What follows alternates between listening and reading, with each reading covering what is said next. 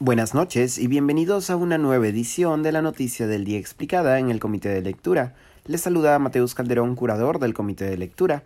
En una cuestionada elección y tras un proceso todavía más cuestionado de selección, el Congreso votó por seis nuevos magistrados para el Tribunal Constitucional.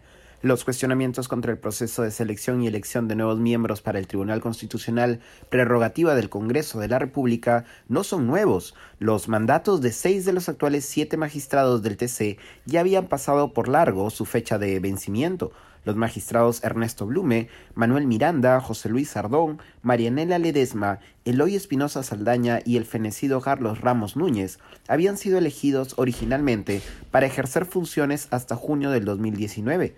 En septiembre del 2019, un primer intento de elegir nuevos magistrados por parte de un legislativo de oposición gatilló en ese momento el cierre del Congreso por parte del entonces presidente Martín Vizcarra, quien forzó el mismo a través de la llamada denegación fáctica de una cuestión de confianza, un nuevo proceso de selección y elección de magistrados, ya con un Congreso diferente, buscó impulsarse en la segunda mitad del 2020, pero el mismo quedó inconcluso por la crisis política posterior a la vacancia de Vizcarra, la asunción y renuncia de Manuel Merino y la nueva asunción de Francisco Sagasti a la presidencia.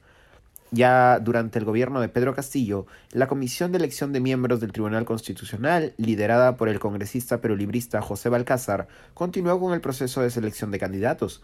No obstante, no han faltado críticas por presuntos conflictos de interés en la lista de candidatos finales, la misma que se votó hoy en el Congreso. El candidato Luis Gustavo Gutiérrez Tixe, por ejemplo, había sido defensa legal de Renovación Popular, mientras que el candidato Francisco Morales Arabia es cercano a Carlos Mesía, legislador de Fuerza Popular, y la candidata Luz Pacheco Serga ha sido vinculada con el grupo religioso ultraconservador Opus Dei. Además de Gutiérrez Tixe, Morales Arabia y Pacheco Serga, también estaban en la lista final Elder Domínguez Jaro, Manuel Monteagudo y César Ochoa Cardich. La votación se llevó a cabo esta tarde en el Pleno del Congreso sin discusión previa.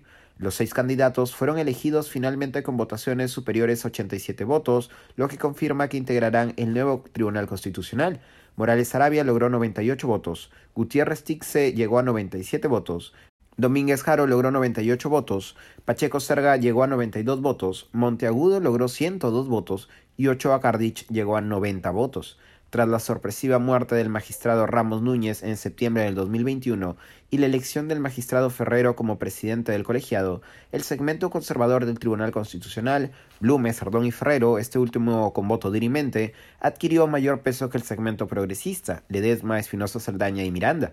Con el recambio de seis de los siete magistrados ocurrido hoy, Ferrero permanecerá en el cargo, la balanza se inclina todavía más hacia futuras sentencias de tinte conservador. Eso ha sido todo por hoy, volveremos mañana con más información. Se despide Mateus Calderón, que tengan buena noche.